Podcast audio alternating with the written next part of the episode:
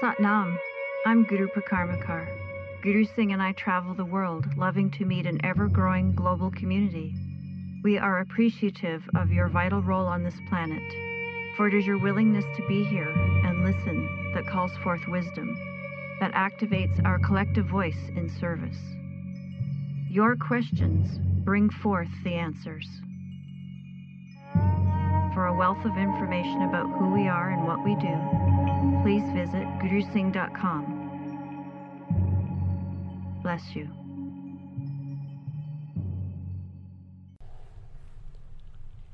Mm. Satnam. There's a great book translated from the German called Nad Brahm. N A A D B R A H M. Nad Brahm. The subtitle is All is Sound. Hmm. That's why, in almost every form of civilized worship, sound plays a big part. Restrictive worship, which is quite uncivilized, sound is restricted. I can remember when we started out doing mantras. Remember, Gurprem, when we were doing mantras and they and the um, the Indian Sikhs were objecting to harmonies. You know, it reminded me of Pope Gregory's time when harmony, anything other than unison and octaves, were outlawed because the devil lives in harmonic intervals. you know, and art in the Western, in the Western world turned into two dimensional art because you couldn't put shadow. The devil lives in the shadows. You know? So um, we got over that. But it took us centuries to get over that. Uh, from, I think the first f- harmonic interval that was introduced after that was the harmonic third, and then came the harmonic fifth, but it took centuries before the fourth, seventh, and ninth could be reintroduced into the system, right? And those were introduced by, in part by Debussy in the late 1800s and the early 1900s, and then jazz musicians picked it up, and then it was just, okay, it's permitted in jazz, right? anything is permitted in jazz. But um, it took a long time for people to reacclimate because harmonic intervals are a, an acquired taste. And an acquired taste is a taste that is acquired through the repetition of time. So imagine if you've been, if all of the harmonic intervals have been taken out of music for, what was it, a century, two and a half centuries? of the Gregorian chanting was the only thing available, two to two and a half centuries. And then to try to reintroduce harmonic intervals that human ears hadn't heard for a very long time, they were, they were uh, distasteful. Hmm? They were distasteful.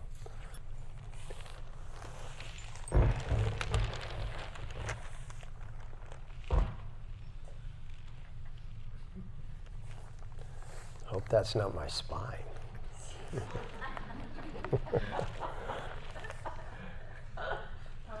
Whatever.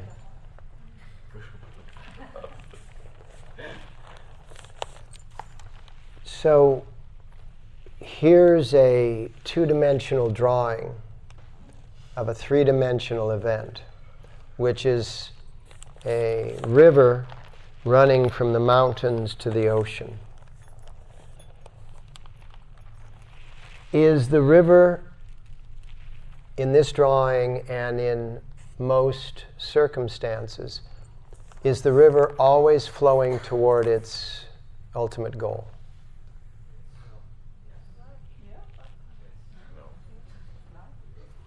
So, when the river reaches some form of impasse, right, a hill or something, and it has to curve around because the topography is going like that. The river is not running toward its ultimate goal, correct? So the Colorado River is not always running towards the, the Gulf of California, which is where it empties into the salt water. Hmm? The Rio Grande is not always running toward the Gulf of Mexico. Hmm?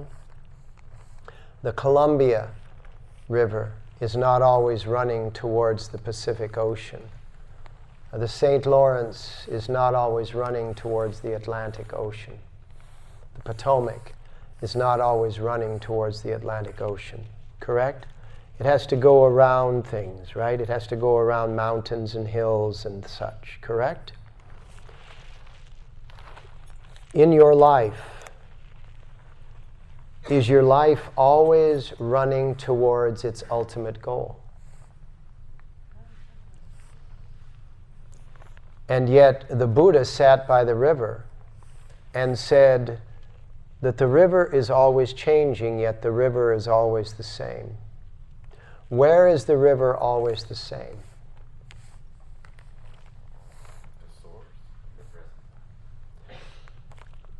from whatever elevation that you have to be at to see that the river is always the same. So to see this level of the river, the river is always the same. The Potomac follows the same pathway. But at the individual moments in the Potomac, and as you travel down the Potomac, the Potomac is always changing from that perspective, correct? So the Buddha determined that if you looked at your life from the elevation of your higher consciousness, that you could recognize that your life was always moving toward its ultimate goal. But if you got down into the weeds, as you might say, it looked like your life was going in the wrong direction often. Correct? And it is in that moment in which your life appears to be moving in the wrong direction that the only solution is higher consciousness. Because in that higher consciousness, you can become at ease, you can become at peace, and recognize that in fact it's just making its way around this obstacle, this mountain range, if you will. And what the Buddha also recognized was that no matter where you are in the river of your life, the river of your life is both at its source and at its goal. And that was what the Buddha said in time is an illusion. That time is a choice that you make. That you're going to be stuck in the debris of this moment. That actually the now that is being spoken of is not the now of being right here, being right in this room. The now that is spoken of is the now that would view this room and every other room that you've been in in your life and every other room that you're going to be in your life from that highest elevation that can enable you to see the full trajectory of not only your life, but of everything that's going on in this moment. It's past, it's present, and it's future. Because the now includes everything the past and the present and the future. Because the now is where the illusion of time is broken and the reality of time is sustained. Because time is what is called a standing wave, a wave that is actually just there. And in that wave that is actually just there, you have the conditions of this moment, and you have the conditions of what you prefer your life to be. You have the present and the preference. And what it is that you are to navigate is the difference between the two. And the difference between the two is what requires the illusion of time passing. And the only way in which you actually experience the illusion of time passing is through your sensory system.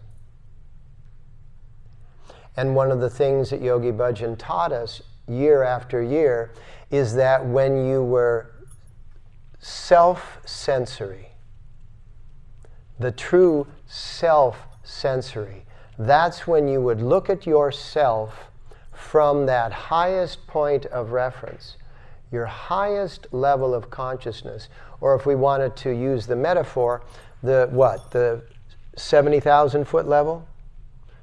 At what level would you see the Mississippi River from its source to the sea? 100,000 feet? Wherever it is. Yeah? So if you feel like you're stuck, only a part of you is stuck. When you rise to that highest level of your awareness, you see that your life's journey is not stuck there, but if you focus there, it appears to be stuck. That that's just a slight detour. One of the things that Yogi Bhajan, stories that Yogi Bhajan told to emphasize this was when he was in the army as a, as a um, in his early 20s, late teens um, he and his driver were going along a very remote road. And his army vehicle suffered a flat tire. And so they stop the vehicle, they get out, and they realize that the spare is also flat. So Yogi Bhajan said in his unconsciousness, he became irate with his driver, whose task it was to make sure that everything was covered. They sat there and they sat there and they sat there and they weren't within radio contact. It was extremely remote. And eventually, another car came, another truck came along and said, Oh my goodness, we're so glad to see that you're safe.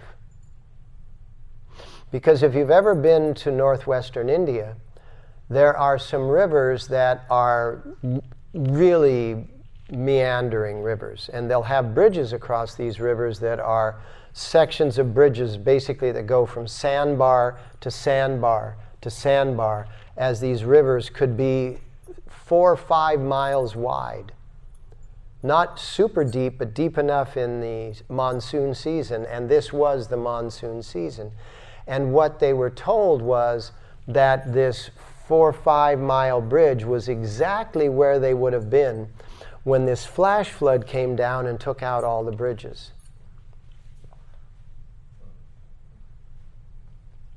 And so sometimes those events in your life that appear to be quite dismal let's say, in a very gentle way, hmm? are just ways in which your destiny is able to unfold. And if you were to take, obviously, if Yogi Bhajan at that time had had a helicopter, well, even a helicopter wouldn't get him high enough. But if, uh, if he had a weather balloon and a little basket, you know, he could have risen up to where they go. They go like 150,000 feet, you know, and he could have seen, oh my God, my driver was spot on to have neglected that spare tire. Hmm? So that's what we need to do in our lives. I mean, take for example this moment in time. Siberia is on fire, the Amazon is on fire, there's a hurricane coming towards Florida, you know, and the people in charge are saying, What? What? And those who are somewhat conscious are running around going, Can't they see? Can't they see? Can't they see? What is the answer to that question? The answer to that question is no. They can't see. It's not like they're denials, den- deniers. They don't know. You know because you've been at that elevation of consciousness that teaches you that something needs to be changed. Correct? And so, for those of us who are at that level, we need to take on the role of being leaders, of being teachers. But nobody's going to listen to you. I mean, they didn't listen to Marianne Williamson very much, you know? So she was up there saying love. Everybody else would go, What? what? Yeah? So the reality is, is that yes, she was correct, but the world's not ready for that for a few decades. So, like the Studebaker went out of business, now everybody has cars that look like the old Studebakers. And so, when you are in front of your time, you are ahead of your time. What you have to realize is ah, I'm way ahead of my time. How can I get time to catch up with where I am? And that's a strategy. That's a strategy. That's not a strategy that is anti anything. That is a strategy that is for those things which will go around the fringes of society and gather up all of those who are susceptible to rising to their higher awareness. Not to argue with those who are stuck in their superficial consciousness. And those people that are stuck in their superficial consciousness are not less important than we are. They're in the way, and we have to figure out how to very successfully and gracefully move them out of the way without alarming them so that they want to get back in the way. Do you understand? This is a master's game. And if you don't come to this game with your master's awareness, if you just come to your game, this game with your three and four dimensional awareness, you're going to be outclassed. Because the three and four dimensional awareness that is being played out in this world has turned time into money. And those entities that are holding on to the way things are because, under the circumstances of the way things are, they're making, and I'll use the word, a killing. Clear? And so to take away their sacred cow is not going to be enjoyed by them. Can you believe it? I mean, we're getting some movement. Burger King. A national effort, the Impossible Burger. Hey, look at, I have, I have very close friends who are involved in creating the Impossible Burger. Don't eat it.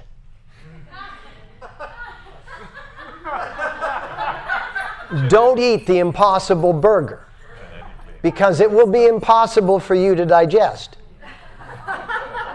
But at least it is a stepping stone between slaughtering the rainforest to raise cattle and then slaughtering the cattle to gorge our bloodthirsty appetites. They went to very, very, very extreme lengths to make those things taste like they taste. So if you read the label, not everything on that label is something that you would gladly put in your system. But it's a plant based burger. That's the first step. Big step, a huge step. Because now the next campaign is to determine how flawed our consumption of blood is. I mean, it's, it's literally the consumption of slaughter. Do you realize when you consume slaughter, murder, when you're eating a murdered body, that body didn't die willingly. And the agony of that death is in the hormones and peptides of that blood. The blood. Right? So to get people off of that is phenomenal. We thought it was impossible. Point well taken, Burger King. Give them a hand, huh? Give them a hand. And that's one of the many steps that must be taken. And not all of the steps are for you to partake in. But you, we must applaud all of these steps. Another step that we will do that's happening a lot is that children who are living with parents who are highly conscious are not going to job training schools, academies, right? They're going to more conscious schools that are going to be able to truly educate the child. Educate the child in understanding its body from a perspective of how does your body produce emotions? How does your body produce emotions? And if you want to have your emotional body promoting your chosen lifestyle, then you need to have your emotional body under your management. How do you get to your place your body, your, your physical body, which produces your emotional body, how do you get it under management? The things that you eat, the way that you rest, the way that you exercise, the way that you work with all of these things. And that's why we do the yoga that we do in this room, is because the Kundalini Yoga, as taught by Yogi Bhajan, takes a 20th and 21st century human body. It doesn't take a, a, a human body of 5,000 years ago, it doesn't take a human body of 2,000 years ago. It takes a human body of this time and place, and he curated all of the various forms of yoga pieces of them and he put them all into that which is raising your kundalini so that you can experience a moment from that 70,000 foot level. So that when you feel trapped, and if you don't feel trapped in today's world, you're not paying attention. Hmm? But you feel trapped in today's world, and then instantly you go up to that level and you realize, ah, the river is taking a turn away from our goal, but it's uh, ultimately going to turn back toward the goal. Because this is not just, this drawing is not just a drawing of space, it's also a drawing of time. So maybe you're having to take a detour in this week, but you see that four months from now, you make up the difference. That's what awareness does. It collapses time into what it truly is, which is a continuum, and it collapses space into what it truly is, which is one pointedness.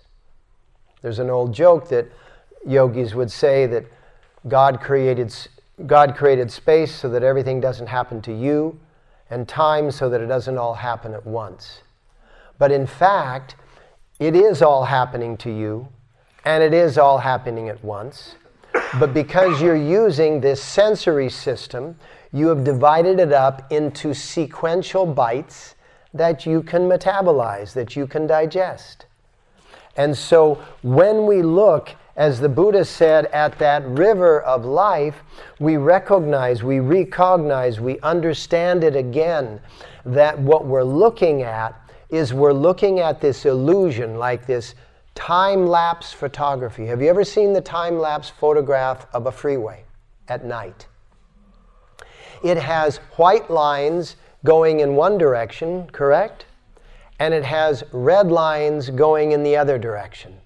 So the cars that are moving away from the camera, all you see is the red lines of their stoplight, uh, their brake lights, or their rear lights. And the other ones are their headlights.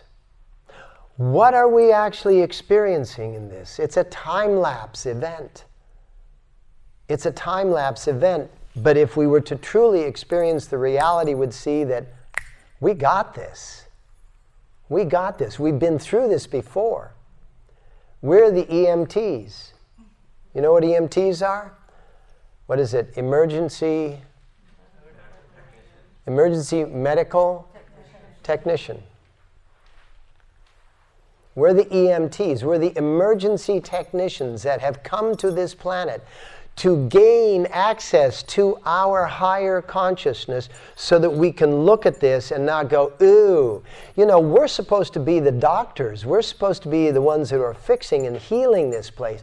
Can you imagine going to a doctor, you've broken your arm, or you've cut yourself, or you've got an earache, and that doctor looks at you and goes, ew, ew.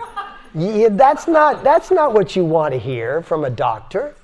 And so when we are going around this world and the world is acting like it is, you know, the elected officials are acting like idiots and the, these people are acting like idiots and the corporate leaders are acting like idiots and, and the economy is acting like an idiot.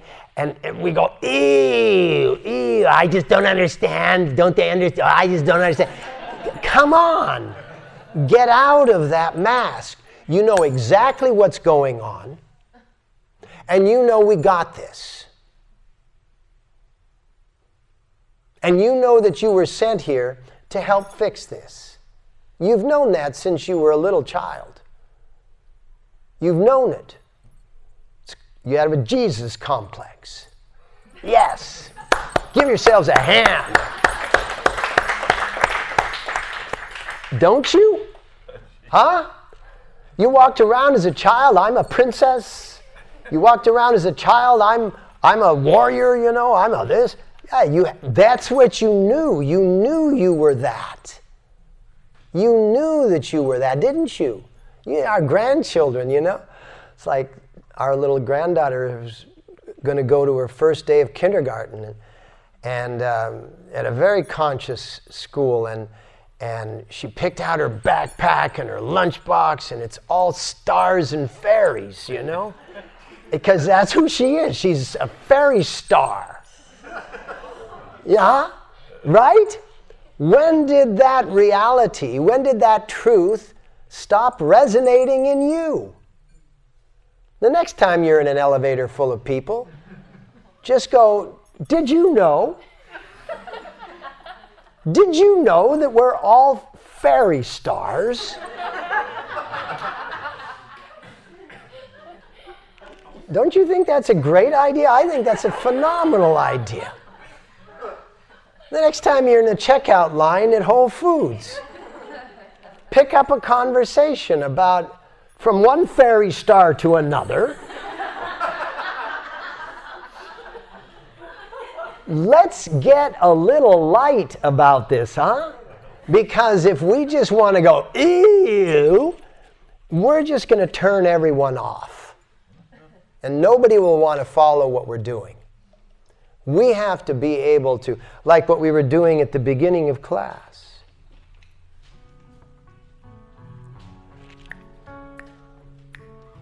To me too. Wahe. Guru.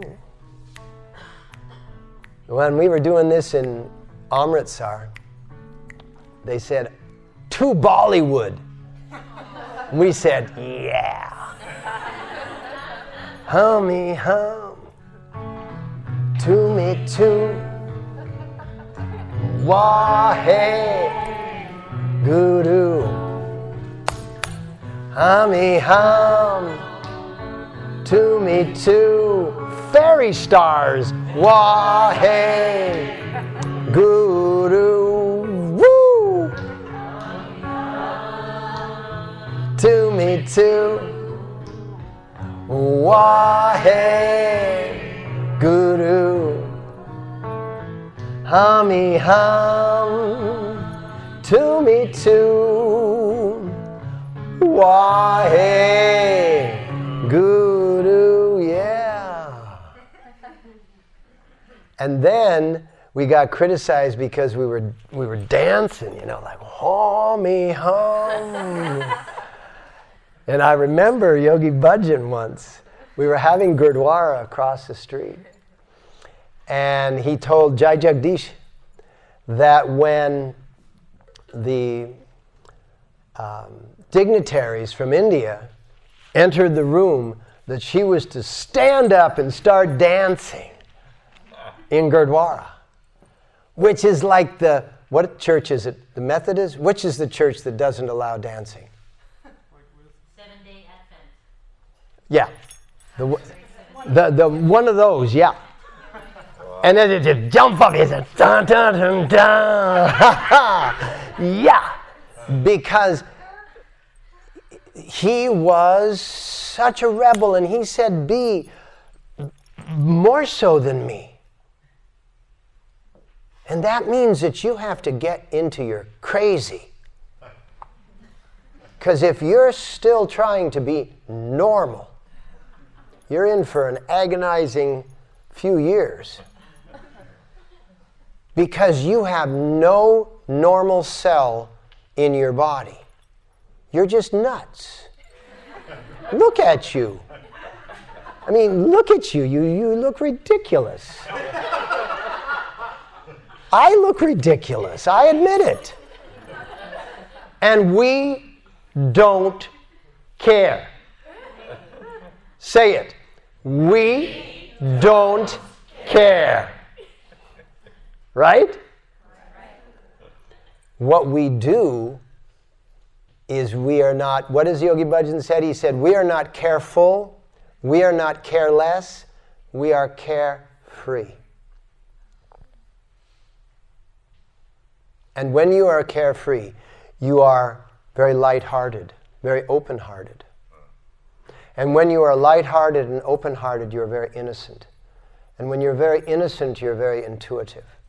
And when you're very intuitive, you get your messages from the now, the now that I was explaining, which is not just what's here, no, what's here, there, and everywhere. Yeah? And you become that which is now, which is every moment that there has been ever, every moment that there will ever be and you're consolidating all that and all the information that comes from that all time of now, that has all the solutions. And because you feel like you have all the solutions, you're very confident, which means fidens means faith. You're filled with faith. And when you're filled with faith, you're very serviceful. How can I serve you? is what the heart is always asking. How can I serve you? How might I serve you? And then you surrender because it can't all be an external and outward pouring, and you surrender and the world serves you back. How can I serve you? And you surrender, the world serves you back. This is the path that we're here to teach. And we are here not to follow the strict traditions. We are here to honor the essence of the traditions. The essence of Kundalini Yoga is taught by Yogi Bhajan, which is the forms and the kriyas and the asanas and the pranayams and the meditations. And then we are to present them in that most joyful way, in the most impactful way. Hmm? Present them to yourself in the most joyful and impactful way. Hmm. Thank you for listening. Bless you for joining us. Visit gurusingh.com for an ever expanding archive of lectures, videos, yoga sets, meditations, and more.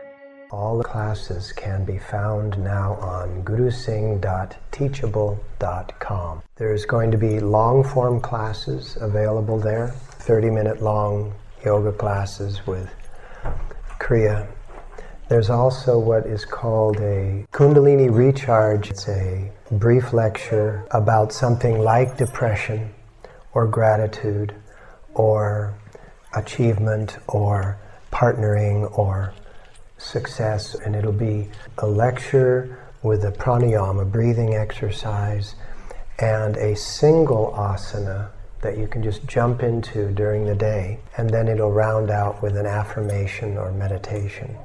And these will be like 11 minutes. And then there are also going to be audio files, which are guided 11 minute meditations, which you can listen to. And that's all within gurusingh.com. Satnam.